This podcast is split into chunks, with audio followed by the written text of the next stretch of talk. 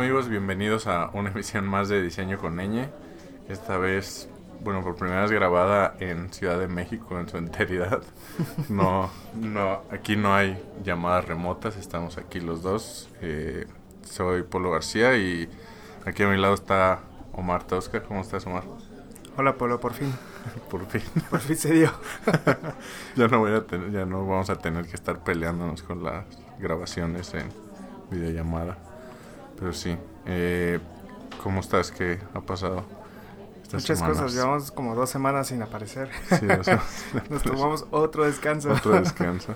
Sí, pues fue, el último episodio fue el de Diego Cantú. Creo que ha tenido, por lo que hemos visto de los analytics, muy buena respuesta y de las personas con las que he interactuado como también me han contado que tenía bastantes como, como enseñanzas, partes cool y pues siempre es como bueno escuchar a otra persona. Pues en estas dos semanas que no estuvimos estuvo WWDC, todo, creo que ya para estas fechas ya es, Casi irrelevante, casi irrelevante hablar. Casi del siglo pasado de internet, en tiempos de internet, pero pues sí, digo nada, si lo queremos resumir rápido, ya hay dark mode en todos los operativos de Mac, hay una actualización ahí interesante para el iPad y iPad OS, Y hablando y como pensando en ese mismo tema, este nació de iPad OS, vi varios tweets, no sé si los viste tú de diseñadores que estaban usando su iPad con un mouse conectado y usando Figma. Sí, ahora ya, ya puedes conectar cosas al, al iPad y lo reconoce, que era un principal problema y dolor. Sí. y ahora no, solo reconoce los mouse y los teclados, también reconoce, eh, eh, ¿cómo se llama? Memorias USB. Sí, y la parte, creo que la parte que a mí más me emociona es lo de tener un desktop browser en el iPad, o sea, un browser completo de internet en el iPad y no una versión móvil de un browser. Que eso, pues que te digo, como, o sea, de lo que más me pareció interesante fueron esos tweets de Ah, que podían usar el iPad como una extensión del monitor. Ah, claro, sí. Ah. No, otra vez Apple matando aplicaciones. matando aplicaciones. no sé qué va a pasar con Duet. Este. Sí, era su, su chamba ya. Y AstroPad se ¿Cuánto costaba Duet? No me acuerdo. Nunca la usé. AstroPad también era exactamente lo mismo, pero más avanzado. O sea, reconocía el lápiz y así. Por lo que puedo ver de esto de la extensión de la tableta también lo va a hacer. Pero te digo, lo más interesante fue eso, ver como a diseñadores usando Figma desde su iPad y creo que hay un tema interesante que creo que siempre como causa mucha curiosidad, ¿no? En la comunidad. No sé por qué tenemos nuestra fijación con herramientas, pero creo que es un buen tema como platicar un poquito de los procesos, de los workflows de ambos y de las herramientas que usamos. No sé, o sea, pues si quieres empezar, Omar, como tu stack así de el que tienes en mi stack. A ver, déjame déjame le doy el mausito abajo para que aparezca todo el stack. Siempre que lo veo me acuerdo de de cómo todo lo, lo, que tengo ahí gira alrededor de Sketch. Ok. Entonces, de hecho mi, mi sticker de Sketch está aquí abajo. Em, y cómo, cómo las aplicaciones que usamos para, para solucionar ciertos problemas que, que el mismo Sketch nos da cómo es control de versiones, cómo comunicarte con, el, con los developers, eh, que te estoy viendo por aquí. Sí, básicamente eh, esos dos, que los, soluciono, con Abstract y con Zeppelin, eh, con las noticias que tuvimos en esta última semana o dos. Ah, eh, No sé qué Sí, pues porque también podríamos decir que los va, no a matar realmente, porque Abstract me parece muy robusto y tiene otras cosas que probablemente no vayan a tener en las primeras versiones de este nuevo Sketch. Sí, quién sabe qué vaya a pasar con... Por lo que yo vi más de Sketch para equipos, me suena más como al cloud de Adobe, o sea, solamente como que van a guardar archivos y... Un, poco como lo maneja Zeppelin también, ¿no? Porque tiene como un control de versiones pequeñito que te dice, una versión y ya. Pero como que no puedes regresar a esa versión, tal vez, no sabemos.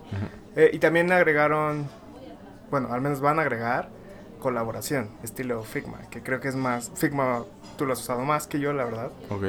Este, pero va a ser real time, eso no ve. Eh, leí que iba a ser una colaboración real time, pero no estoy seguro a qué nivel. Porque el de. Figma es increíble. Es básicamente ves el es- estilo Google Drive y ves dónde está tu Sí. compañero está haciendo cambios, ¿no?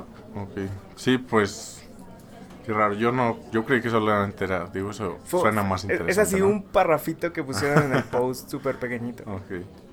Pues quién sabe qué vaya a ser. Tal vez vaya a ser algo tipo Envision, como las primeras versiones, que solamente como que alguien controla la presentación. No sé qué vayan a hacer. Sketch es. Creo que es un caso interesante porque fueron como los primeros en hacerlo. Y si me preguntaras a mí, creo que ahorita ya están jugando a catch up. O sea, como. Bueno, es que recibieron la ronda que hablamos hace unos episodios. Y yo Ah, creo que están usando esa ronda para ver qué sigue. Sí. Para ellos yo creo que a nivel de herramienta habían llegado a un nivel de, de, de pulirlo lo suficiente. O sea, ya ahorita los detalles que están agregando es cómo mover dos cuadritos y hacer que su distribución cuando sean tres sea igual. ok. Entonces, eso ya lo había agregado Figma, tengo Sí. entendido, y Adobe XD, pero ellos no lo tenían. Entonces, como que esos pequeños detalles son los que están agregando ahorita. Sí, eh, y pues está interesante, digo, ver cómo, cómo están como siguiendo, tal vez están trabajando en algo ahí escondidas o ya están en ese nivel donde ya tienen como un customer base tan amplio que ya solamente es... Sí, yo creo que un rollo, el rollo- el- el- como su costo de, de llevar el producto a otro nivel implica tener un- una base de usuarios fijo que seguramente usan la versión beta. Porque tiene una versión beta que puedes acceder, la puedes descargar, la puedes usar. Y probablemente esa, esa misma base de usuarios sea la que van a empujar para que prueben sus nuevos productos. De hecho, ya te puedes registrar, ya puedes ver cuándo va a salir todas estas cosas, ¿no? Ok. Pero un poco el rollo con Sketch, y ya lo habíamos hablado en otros episodios, eh, está, a, a mi parecer es un poco como Mac, llegó a un nivel de que es bastante pulido, Ajá. y hay varias cosas a su alrededor que giran, como Abstract y Zeppelin, que son ejemplos que dimos, Ajá. pero no necesariamente son como bueno, no sé hasta qué punto eh, estos productos que ya son startups por sí mismas y que ya alimentan gente Ajá. vayan a encontrar otra forma de sobrevivir más allá o fuera de De Sketch. Sketch, sí. El Pues- caso de Abstract creo es, es, es, es muy como curioso porque ellos son ya muy grandes y de hecho entras a su sitio y se ve súper pulido y crees y entiendes que es una compañía ya mucho más seria. Sí, pues creo que el, como el barco de salvación, si es que Sketch implementa algo tan robusto de versiones, es que tienen XD todavía. O sea, lo- la versionamiento de XD ahí está. Y que creo que le iban a meter a, a Illustrator. Ah, también. Sí, creo que te puedes registrar también en abstract.com diagonal beta o algo así. Como que te puedes registrar a quiero probar Illustrator y quiero ver cómo funciona con Abstract Ok. y ese tipo de cosas. Sí. Y volviendo como un poquito a las herramientas, de estas tres dijiste Sketch, Abstract y Zeppelin. Zeppelin. Esas son como el main, o sea, no haces, no usas Illustrator, alguna otra. Sí, de vez en cuando. No lo tengo en mi como en mi stack abajo porque pues realmente, por ejemplo, Illustrator y Photoshop los abro una vez cada dos semanas. Si tengo que hacer algo de pulir como imágenes o, o hacer algo que ya no pueda yo hacer en Sketch como es vectores. Ok. Pero es muy raro, ya es, ya, de hecho ya es muy raro que, que toque vectores, entonces, que en mi caso, ¿no? Pero creo que mi stack ya se amplía un poco a otras herramientas que uso, comunicaciones Slack, eh, para mis tareas uso Todoist, eh, la que hablábamos hace un rato que era Miro, que es buenísima para, al menos para mí, pasar todos los, los, las- los pizarrones que tenemos Ah, llenos de post-its o los mapas y lo que sea, lo tenemos que pasar a limpio, entonces usamos Miro o Miro. Ahí, Sí, sí, mira. Era lo que antes era Real Time Board, ¿no? ujú. Mm. Y de de esta parte de Sketch, supongo que la tienes llena de plugins o no hay. Yo soy team no plugins. No, Muy ninguno. raros. ¿Cuál uno? Uno, O el lo- que más use. Creo que los que más me gustan son los que siento que el script que tiene por detrás son simples. O sea, más allá del el plugin que te da Marvel, el plugin que te da Zeppelin, uso más plugins como pasar la imagen de, del aspect ra- ratio, como pasarlo de 16.9 a 4.3 sí, sin romper nada, ¿no? Entonces, como que uso ese tipo de plugins chiquitos que sé que no me van a romper nada por detrás. Ok. Pero no uso esos que te duplican todo y luego puedes hacer como todo un array gigante de cosas y como que eso me gusta también hacerlo más, soy muy- mucho más de craftman en ese sentido. Ajá, ok. Y, y los plugins, o sea, no, no sé por qué no confío tanto en los plugins, es más como un rollo de no sé qué rayos tienen por detrás, Mm. ¿sabes? Sí. El- es el miedo a las vacunas. no, es cierto, sí, sí me vacunan. Vacunen a sus hijos. Eh,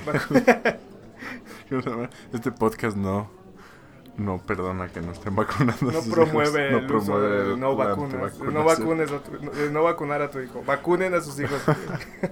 Pero sí, yo yo actualmente creo que mis herramientas han cambiado bastante. Eh, mi último trabajo era ese era mi stack, era Sketch, eh, Abstract eh, y una parte que creo que es como muy interesante y que siempre es como donde veo que hay como una plétora de opciones y cada quien lo hace distinto y que creo que estaría interesante compartir cómo lo hace cada uno es cómo haces ese handoff de diseño a desarrollo, o sea, ya con la herramienta que sea. Y yo sí era como, en mi sketch, yo sí era como junkie de las extensiones. Principalmente usaba Runner, que es una especie de France para sketch. Tiene para insertar, Lo intenté buscar. usar una vez. Está bastante cool. Y... Oh, se nos vino la lluvia. Y creo que es eso. Yo, de esta parte del handoff de diseñadores, creo que. Creo que es una de las cosas, me atrevería a decir, como más complejas, más difíciles de hacer, que yo sigo sin. No podría decir que tengo como la solución o tengo como algo probado. ¿En Muchas qué, en qué sentido se te complica? en el sentido de... O sea, es muy fácil el pasar las pantallas, ¿no? La especificación de píxeles, los componentes. Lo complejo es como todos esos detalles o esas cosas que para ti tal vez son obvias o que tú tienes como en la cabeza, cómo las descargas a un documento, cómo las... Pues cómo las documentas, creo que eso es como algo que... Sí, hay. Hay muchas maneras, ¿no? Porque, por ejemplo, uno espera que. Vamos a ponerle un ejemplo muy bajado. Creo que el, el campo de texto. Cuando quieres que la, que la caja en realidad no sea un campo, más bien sea un selector, pero al mismo tiempo sea un combo campo de texto. Entonces, si tú escribes en ese selector, en teoría podrías hacer que un campo de texto con un selector combinado, ¿cómo le explicas eso al, al developer sin solo pasar, mira, aquí está el Zeppelin y aquí está el campo y pues tienes que explicar, tienes que hablarlo al final de cuentas? Sí. tienes que O- comentarlo o consigues que en la documentación eh, funcione. A mí- en, en Zeppelin, al menos para esos pequeños detalles, agrego un como un artboard extra Ok. donde ya ves que ahora ya puedes como exportar componentes por sí mismo, ¿no? No sé, los Zeppelin ese sí ya sé. Bueno, buen agarras, lo- eh, tomas como un componente y, y, pues ya lo creaste componente y lo puedes reusar, ¿no? Entonces, Ok. si tú lo exportas a Zeppelin, hay una sección que se llama componentes y va ahí la, Ah, Entonces lo que yo hago es hacer un árbol completo con todos esos componentes y ahí le pongo explicación. Lo que le permite al, usua- al- al usuario, al, al developer en Zeppelin es que si le da doble clic al componente, incluso con el texto que viene a un lado, lo lleva directo al componente que necesite y lo que va asociado a él. Como que en eso te ayuda bastante bien Zeppelin. ok. Sí, pues creo que eso es como lo más, de mi parte, complejo, lo más difícil y creo que es lo difícil de documentar. Creo que documentar es un arte y es complicado porque siempre es encontrar ese punto intermedio entre este es un documento que está muy bien explicado pero que nadie va a leer y este es un documento muy corto que todos van a leer pero van a quedar un montón de dudas. Entonces encontrar ese como... Recuerdo que en mis primeros em, freelance Ajá. hacía PDFs gigantes explicando todo eso. Eh, pero revisándolos, como volviéndolos a ver, era como, claro, ¿por qué dejé de hacer esto? Porque si era de mucha ayuda decirle al, al developer, ok, aquí está este componente, se llama tal, te sugiero que le pongas tal nombre, porque probablemente voy a usar este nombre en otras partes, ok. y va asociado a esto, a esto y aquello, y funciona de tal manera y lo vas a usar en ciertos estados. Como que ahí le escribía prácticamente todo. Y, y si eran documentos que me, me tardaba como un 20% del tiempo en lo que me tardaba hacer el proyecto, pero al final pues ya no tenía tantas llamadas y así eh, para pues para dejar todo en claro, ¿no? Y ahora ya es un poco más complicado. ¿verdad? Es- aparte que los proyectos que tengo ahora son mucho más Sí, grandes, claro. es más difícil también que, que le pueda explicar todo el montón de componentes que existen. Y creo que las llamadas, no sé si las tengamos que, las tanto las llamadas como las todo lo presencial que tenga Claro. que ver con eso, eh, tengamos que quitarlas, ¿sabes? Como que es parte del proceso y tenemos que decir, ok, en, mi- en- en- mi opinión, Ujú. pues decir, son parte de y hay, hay que usarlas, hay que usar estas llamadas para poder dejar claras las Las cosas. cosas. Sí, el, creo que el problema al que yo me enfrenté como hablando de proceso, o sea, como de tu forma de trabajo, del workflow, en esa última parte del handoff es que muchas veces, o sea, si haces estas llamadas, si te comunicas con el desarrollador, pero muchas veces como esta relación creo que lo que falla es que no es bilateral, o sea, muchas veces los mismos desarrolladores se quedan con dudas y ellos empiezan a inducir cosas sin preguntar y ahí es cuando se rompen, ¿no? Y pero al mismo tiempo yo también me pongo a pensar y digo, como si hubo espacio para que se pusieran a deducir cosas es porque había duda, o sea, había dejé un espacio a duda de cómo hacerlo, ¿no? Y es bastante complejo, no sé, creo que También creo que es saludable eh, llevar una relación, más bien, creo que es bueno llevar una relación saludable con, el- con Ah, los claro. desarrolladores, ¿no? Eh, no digo que la hayas tenido no saludable, a lo, a lo que voy es, es, es bueno darles desde el principio eh, la oportunidad de sentirse eh, con la confianza de preguntarte y muchas veces ellos son complicados así como nosotros somos para Claro. ellos. Eh, y, y, y también hablarlo desde el principio, como decirle, a ver, entiendo que a veces vas a querer tomar tus decisiones y estoy de acuerdo, pero si en algún punto sientes que estás trabado o alguna cosa, pues platícalo conmigo y no hay ningún problema. Pues el chiste es que pues, salga esto chido y lo hagamos bien. Eh, pero muchas veces el orgullo de- del desarrollador, así como el orgullo del diseñador, se pone enfrente. Sí, claro. Y eso es un problema muy grande que tenemos en la industria. Sí, pues creo que la comunicación es clave y algo que a mí me sigue pesando y no sé si esté mal es que en esta misma parte del handoff, como muchas veces, supongo que va pasando, ¿no? Conforme vas adquiriendo experiencia pasa menos, pero creo que tampoco.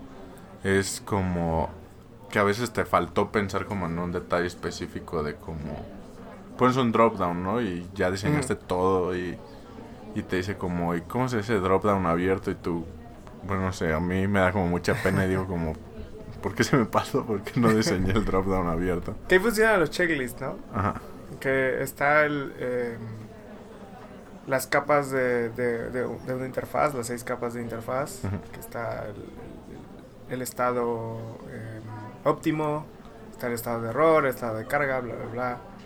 Y todos esos estados a veces pues, uno los deja pasar, pues porque un, un poco lo que dijiste me hace mucho sentido. eh, ya lo tienes en tu cabeza y como que para ti es el sentido común dice que así debe funcionar. ajá. Pero muchas veces el sentido común que uno tiene, pues no es el sentido común que otras personas tienen. Y ellos lo pueden interpretar de otra manera. Que también puede ser una forma de validar si tu componente tenía sentido o no. Digo, ya te- no sé. el, el, el rollo ahí es muchas veces tener el, el checklist eh, de, de- de todo antes de pasarlo. Aquí, en- entre varios, pues nos apoyamos. Entonces, normalmente lo que hacemos es tomar un proyecto y pasarlo por otras manos y que estas personas te pregunten antes de que pase a otras manos. Sí, claro. Entonces, es como que ese checklist lo hacen otras personas y no, no tú vayas mismo de que estás muy metido en el proyecto y el mismo proyecto, si ya lo llevas viendo durante dos meses, pues hasta lo dejas pasar. Sí, y ahí, o sea, algo que me pasaba a veces era que sí estaba ese drop down abierto, pero ese específicamente que estaba viendo no estaba abierto, o sea, había una instancia de un drop down abierto, pero él quería ver ese en específico. Sí, es incontrolable a veces que sucedan y creo que están bien. Digo, es parte de, a veces cuando uno ve lo que han hecho otros developers es como, oh, rayos, porque ni siquiera ellos lo vieron y cuando Ujú. lo estás como haciendo las pruebas para ver si todo está bien, es como, oh, se nos pasó esto, ¿qué pasó? Y luego te quedas revisando y es como, sí, se me olvidó hacerlo. Claro. Y ahí es donde creo que la parte esta de los sistemas de diseño han venido a ayudar mucho, ¿no? Porque ya antes, o sea, acabas tus diseños, haces como una auditoría, que es de donde sacas los componentes y se los, o sea, y pasas esos componentes primero al desarrollador. Una vez que ya están como implementados los componentes, entonces ahora sí ya pasar las pantallas y ya es mucho más, digamos, menos, con menos fricción, no fricción, sino con más, como menos como ir y venir, ¿no? Sí, más, más, más fluida la Más conversación. fluido. ajá. Y está bien. O sea, y hablando como de mi workflow de eso, es como normalmente eso lo que hago. Empiezo como a diseñar pantallas y ya que hay como una cantidad suficiente, ya empiezo a auditar y a ver los componentes, ¿no? Porque eso es algo que no sé si te ha pasado, o sea, que a veces es difícil ese paso del sistema de diseño, es como porque si lo empiezas desde muy desde antes, siento que te puede como como, como, como- El componente luego cambia, ¿no? Y es como... ajá, y es como no, ya lo Por- tengo en mi librería de diseño. Sí, como, como, como lo empiezo primero es a la vieja. O sea, me, ha, me ha funcionado bastante. es-. Pues hago 3, 4, 5 pantallas clave, donde según yo están los principales componentes. Y a partir de ahí ya termino esas 5 pantallas, digo, ok, está lo suficientemente pulido. Y los comienzo a convertir en componentes reusables. Ok. Y a partir de que los termino de, crear, o no. A partir de que los termino, eh, pues ya, ya puedo hacer más componentes basados en esos componentes. Entonces es muy raro ya que cambien. Y si cambian, no, no tengo tanto rollo. La verdad me gusta cambiar componentes. Soy muy fan de cambiar los componentes porque normalmente te ponen en el deal de si los armaste bien o no. Eh, creo que el, el principal dolor cuando armas componentes es si eh, se pueden reajustar. Al re- el ajustar el tamaño es horrible. Ajá, es como un entonces- momento de ansiedad alta cuando tienes que cambiar los Sí, tamaños. es como, ok, ya cambié el tamaño, eh, todos estos se jalar, todos estos elementos se jalaron a donde no debían, que hice mal. Ya revisas el componente viste que no lo pegaste donde tenías que pegar, no le habías puesto los, los Los ancla- las anclas, los constraints. Y, y ahí es cuando te das cuenta que lo hiciste mal. A mí me pasó un, un par de veces y ya dije, no, pues entonces desde un principio me hago el mindset de que hay ciertos componentes que seguramente van a funcionar siempre igual y pues ya nada más los, los creo rápido y en- en- digo los, los ajusto rápido en, el- en las propiedades al menos en Sketch Sí. Que Em, incluso que creo que eso de las de los constraints también le falta bastante siento que hay cosas en, a veces en las que tienes como que replicar un componente para hacer un ajuste que por alguna razón no agarra bien el reajuste de tamaño. No sé si no he acabado de aprender a usarlo porque sí es como eso sí es como una curva de aprendizaje o sea el aprender a usar componentes los componentes. sí. Sí aparte porque hay co- subcomponentes del componente.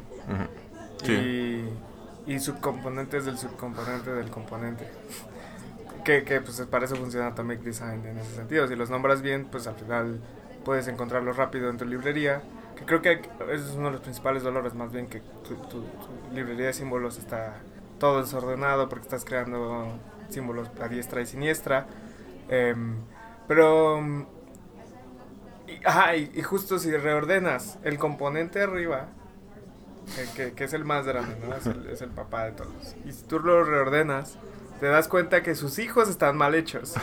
Y entonces hiciste que el bebé estuviera muerto desde el principio porque hiciste que, lo- que los hijos estuvieran nació mal- muerto. Y tienes que ir hasta el hijo a ver si todo estuvo bien y regresar otra vez al papá y te das cuenta que el papá en realidad no estuvo mal, simplemente era el hijo. Sí, es, es bastante complejo y es... Y es ahí donde yo siento que ¿Le duele Esto- más? ¿Cómo funciona en Figma? en Figma es bastante parecido a Sketch. Es bastante parecido a Sketch. Los eh, componentes, ¿no? Sí. Y... Pues yo creo que...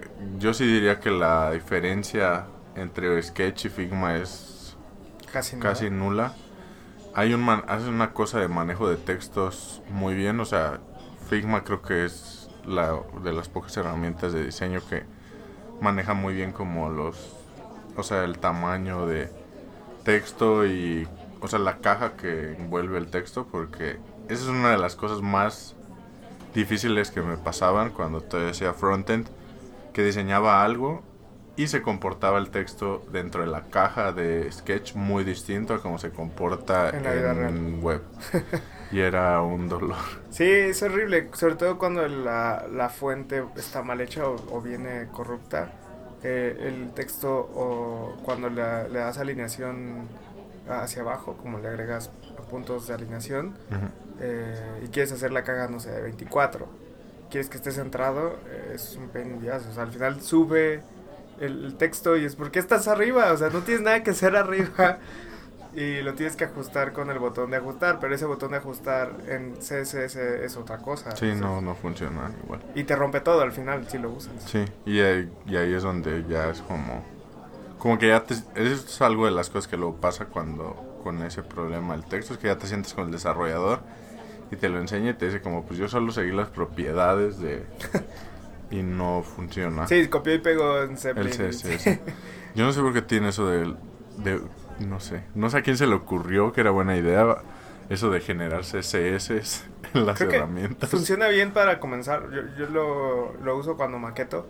Copio Ajá. el CSS, lo pego. Nada más reviso como los pequeños ajustes que hay que hacer. Que Ah, no, o sea, no lo tiene todo. La, la mayor parte de las veces es quitar uno o dos propiedades que no tienen nada que hacer ahí. Y ya. Pero el problema es que sí, o sea, no es como para hacer algo muy raw funciona, pero ya para hacer algo Sí. mantenible no. Sí, sí, nada. definitivamente. Lo, lo que hago de, de, de- de front es bien poquito. Es como mi, mi sitio web. Y ya. Pero sí, y ahí es, y como desviándome tal vez un poquito el tema, es donde creo que, hablando de herramientas también, eh, me tocó compartir con Vlad, el CEO de Webflow, y hablaba, hizo un punto muy interesante donde decía que, que el futuro él lo veía de las herramientas de diseño web, lo veía en dejar de transcribir cosas. El diseñar y que eso que se diseñó ya sea un componente, o sea, sea algo que solamente se tiene que conectar a backend. Y regresando un poquito al tema de WWDC, esa cosa que presentaron de Swift Interfaces o algo así, el builder de interfaces de, de iOS. Creo que nadie le está prestando la atención que le deben estar prestando. Bueno, yo sí vi varios developers que estaban como emocionados. Ajá, no, o sea, está súper loco. O sea, yo he visto a... Hay un chavo que tiene una página que se llama Design, Learn Coding Design o Learn Code Design, una cosa así, se llama Ah, este- Mento. Men- men- ajá, Mento. O sea, vi un demo que estaba haciendo él. Tiene muy buenos cursos, por cierto. Si Ajá, quieren sí. aprender, es, es algo caro, pero está chido. Sí, está cool. Este, vi unos tweets donde estaba haciendo un demo. Y, o sea, y estaba diseñando. O sea, pareciera que. Ajá, él mismo lo decía, ¿no? Que parecía que estaba como. Solamente prototipando o diseñando. Pero lo que estaba haciendo era en realidad una aplicación de iOS que se podía correr. O sea, Nativamente. ya sí. nativamente, ¿no? Está chido. Y está. Sí, varios developers Androids muy... o sea, mi- la mayoría de mis, de mis follows que tengo son Ajá. developers Android enfocados en, en- en interfaz y sí, muchos estaban muy envidiados, envidiosos. Sí. De, forma positiva, porque es algo que eventualmente va a llegar a Android Studio, por ejemplo, y se va a poder usar. Sí, Pero en lo que llega a eso es increíble lo que hizo Apple con, con ese Con tipo eso. de cosas. Sí, aparte, no sé, el gap creo que entre Android y iOS ya casi. O sea, la, la diferencia entre uno y otro ya es, yo no ni la veo. Creo que solamente la gente que es como hardcore de uno o el otro sistema operativo la ve. Hay ciertas diferencias todavía. Pero Android en Blur, por digo, podemos hacer todo un episodio de esto.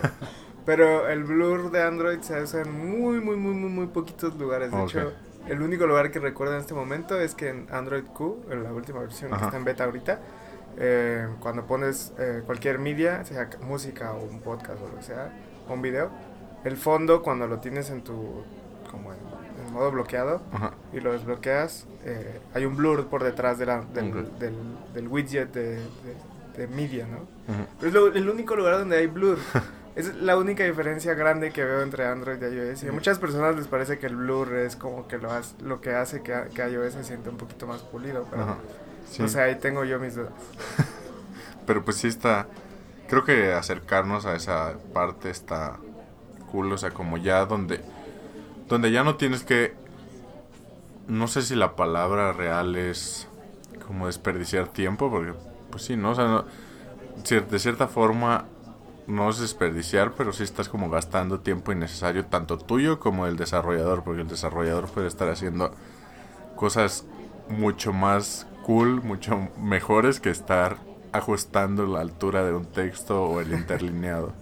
Sí, o sea, son cosas que no debería estar haciendo, que pues yo creo que va a seguir así, va a tener que seguir va a tener que seguir haciendo. Pero sí, de plano pues, perder su tiempo, podría estar haciendo una animación que, que podría hacer la diferencia en un onboarding. Sí, o sea, haciendo algo como de más valor y, y pues eso es como lo que creo y creo que para allá van las herramientas. Y eso es como lo que me emociona un poquito más de Figma que de ¿Qué que de todas las otras herramientas. Es que es ah, porque como- ni hablamos de Adobe XD. Ah, no, no, yo no ¿Qué? uso Adobe XD. Yo lo usé en, en beta en sus principios y era muy cool. Ajá, Eh, obviamente le faltaba como pulirse para hacer una herramienta realmente usable ajá. o productiva. productiva. Eh, y ahorita he escuchado buenas cosas de, de Adobe XD. Estaría bueno probarlo y ver qué onda. Conozco diseñadores que lo usan y que lo que está padre es que creo que es de las únicas herramientas de diseño que diseñas y puedes prototipar como en forma ahí mismo. O sea, otra que se me viene a la cabeza es InVision Studio. Ah, sí. Creo que Vision Studio es mucho mejor para animaciones ¿no? rápidas, al menos. Pero pues es lo mismo, creo que... Pero tampoco llegan al nivel de gran- granularidad que prototipar algo en Principle. O sea, creo que... Y eso es como que sigue siendo un... Creo que ese es como uno de los mayores problemas como de mi stack o de mi workflow. Es que está como demasiado diseminado y son como demasiadas cosas para...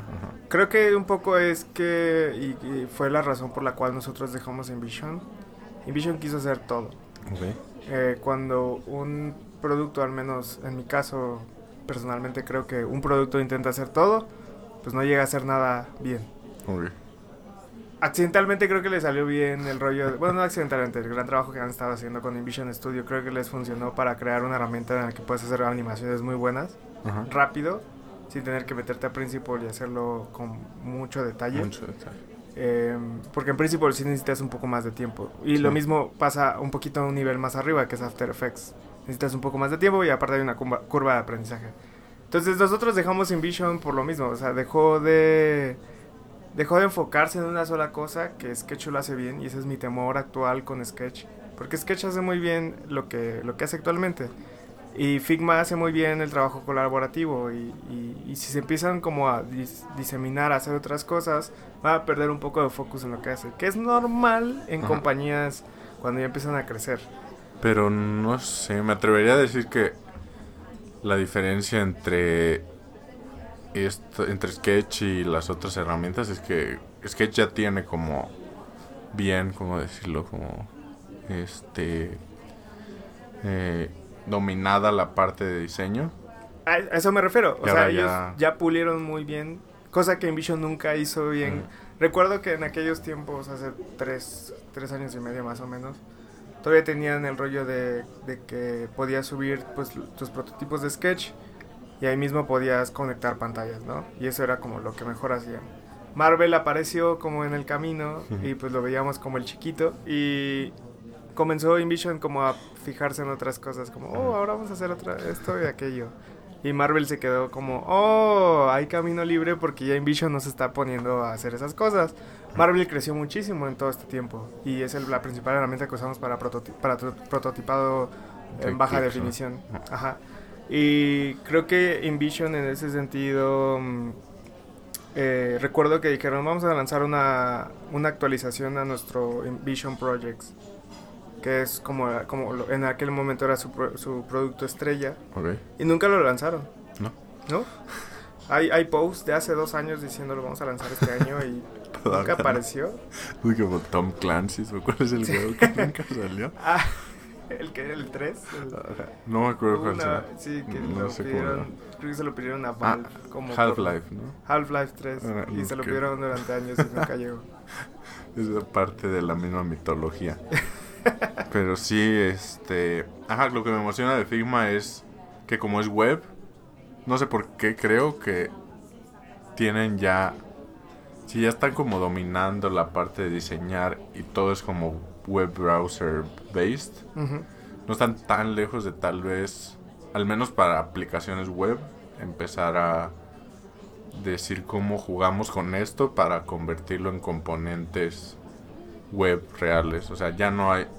Porque hay una diferencia muy grande entre Sketch y Figma. Es que, o sea, si nos vamos como los archivos, Sketch siguen siendo... Pues, o sea, siguen siendo como vectores, pero son... No los construyeron en web. O sea, no están definidos como en un estándar web, como el canvas de Figma. Sí.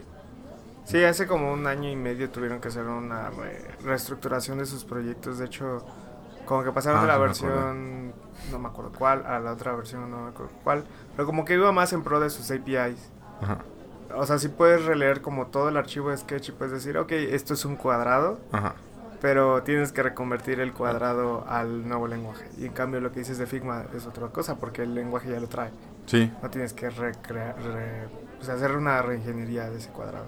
Y hay cosas, y me ha tocado ver que están haciendo cosas muy locas como con las APIs privadas de con Figma, como Airbnb, tienen ahí varias cosas. O sea que no comparten tanto, pero que hacen para con Figma de como ¿cómo decirlo? Vi uno de Uber cuando lanzó Figma su API. Uber tenía un experimento ahí como que estaban o sea, como que escaneaba la API por cambios y como que solitos le... sé si le avisaba a los desarrolladores o solo se mostraba como una pantalla, o sea, estaba bastante cool. Y, o sea, Figma lo he usado últimamente más. No lo, he- no lo sé usar, no lo he aprendido al nivel que hacía Sketch, o sea, digo, para eso tienen que pasar, pues, supongo, el- un tiempo parecido al que Sí. usé Sketch. Pero sí es... Algo que sí tiene muy fuerte es eso, es como... No, no hay necesidad de que descarguen cosas las otras personas. Porque muchas veces me tocó que estaban con desarrolladores que no necesariamente tenían macOS. Ajá. Este... Y tenía...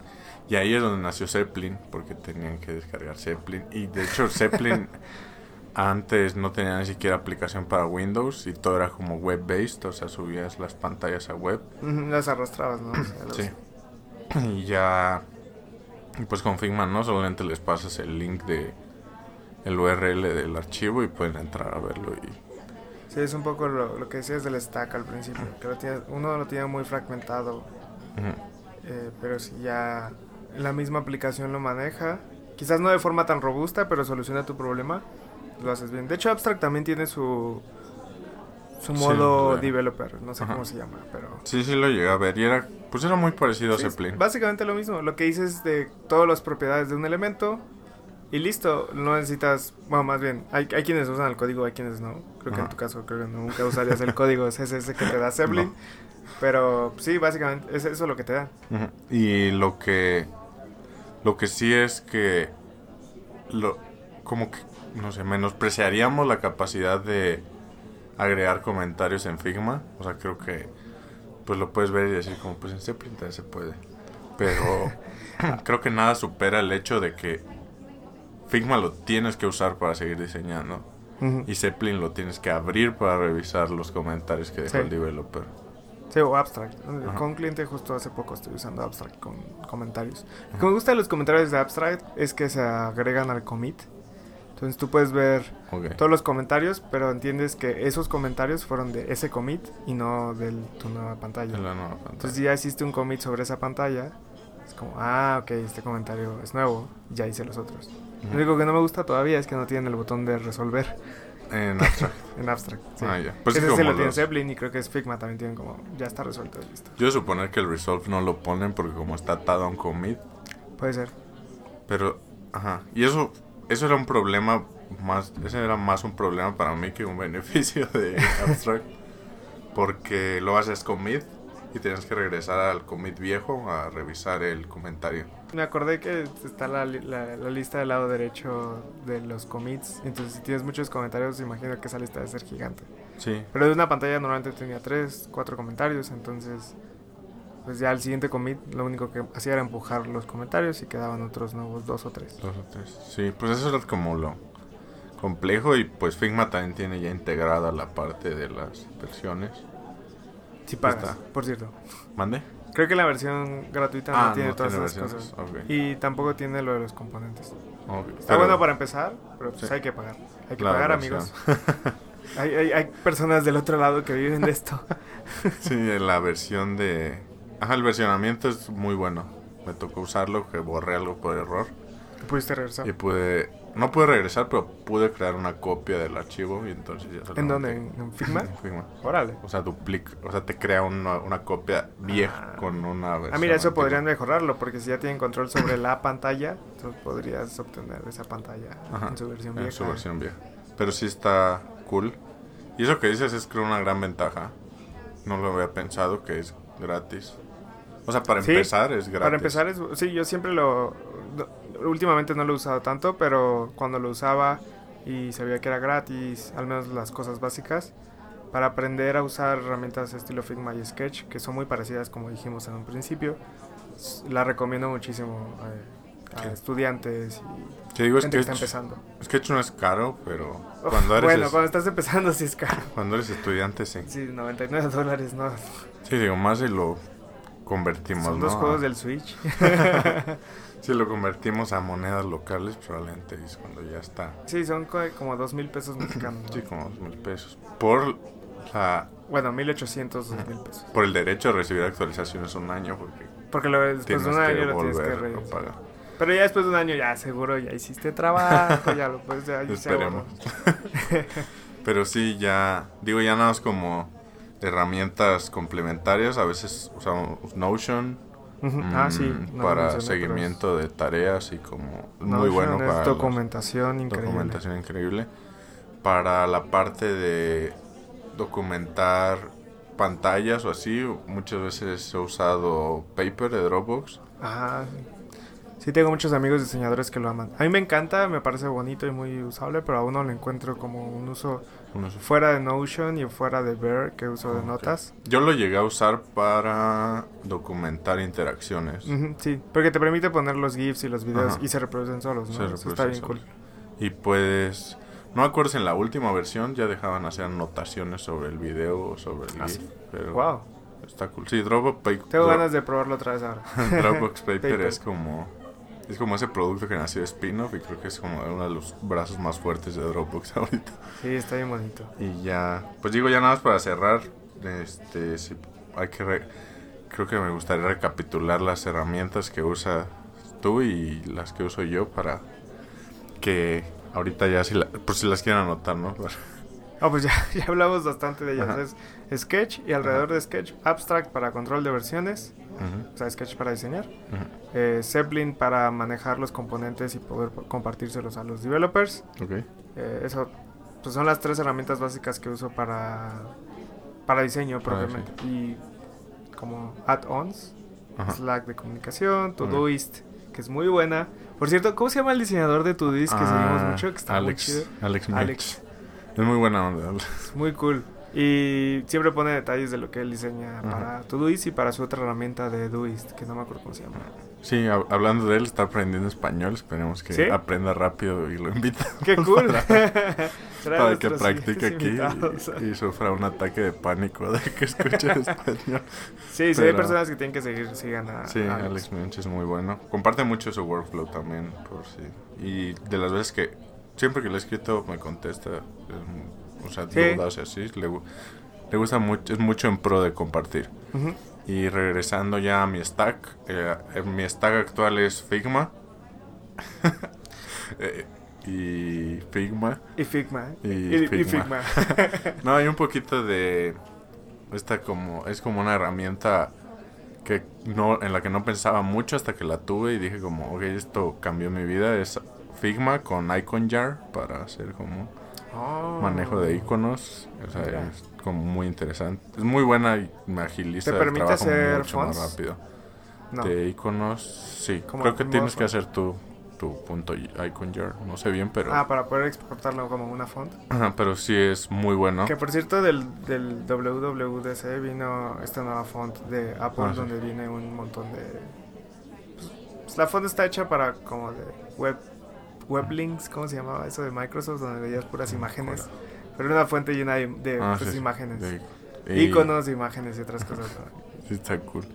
Y, o sea, pues sí, Figma, Icon Jar, este, de add-ons, como tú dices, eh, Paper, Notion, am, Muchos, muchos puntos a Notion. sí, muchos puntos a Notion. Yo ahí es donde, en Notion es donde hago seguimiento de tareas, con las columnas y así. Y creo que ya no hay más, bueno, Slack, obviamente. Yo quiero agregar un último que Ajá. acabo de ver en mi stack. que, me que me encanta, que es un... La verdad es que no lo uso tanto, pero las veces que lo he usado me ha sacado de problemas. Ujú. Es Keynote. Ah, ok. Para microinteracciones que quiero mostrar rápidas, la, la opción El que Magic. tiene el Magic Move, que es muy parecido a cómo funciona Principal, de hecho. Ok. Eh, Magic Move me ha sacado de como de apuros, de como de dos horas antes, ok. para, para dos horas antes, ¿no? Entonces, Nunca he aprendido a usar Keynote bien. el, el- el- como la lógica detrás de, o sea, Keynote es para presentaciones, pero puedes conectar elementos que hayas hecho en, en una diapositiva con otra. Ah, ok. Entonces hace lo mismo que Principal. Principal tú tienes dos como artboards y tienes un cuadrado y tienes otro cuadrado del mismo nombre en el segundo artboard, pero ese cuadrado cambió propiedades, cambió de tamaño, cambió de color, cambió de lo que sea. Es lo que hace Principal y lo mismo que hace el Magic Move de Keynote es Es tomar conectar esos dos cuadrados y conecta como una animación entre esas, ese cambio de propiedades que hizo. Ujú. Sí. Y ahorita que mencionaste Principal, también uso Principal para prototipado de alta definición. Y pues ya. Y está muy bien conectado Figma y Principal, eso está cool. Sí. Y ya. Figma y Principal, ah, esa no me la sabía. sí. O sea, puedes ya exportar y todo. Está, Wow, wow, voy a probar Figma. ya me convenciste, Polo. está ¿Qué bastante pasa cool. cuando vienes, ya ves? Y para colaborar, creo que no hay nada más. Sí, O sea, ahorita no, nadie, nadie, Sí, nadie mejor que Figma. Si están trabajando con clientes remotos o si tienen un medio equipo remoto, creo que lo ideal es Figma. Creo que no hay ¿Has, nada. has trabajado. Figma con otro desarrollador, con otro diseñador? Sí. O sea, los dos al mismo tiempo hacen mismo. Órale, qué cool. Sí, está cool. Y tiene esta no he hecho, opción de seguirte. Entonces el otro... Puede que tú estés diseñando o como proponiendo cambios mientras el otro solamente ve todo lo que estás haciendo. O sea, te sí, sigue tu mouse. Está cool. Y Pues ya, creo que Episodio bastante largo. bastante largo. Llevamos casi 50 minutos. Sí. Lo cual pero- está chido, que es una de las cosas padres de que estemos frente a frente. Sí, pues creo que...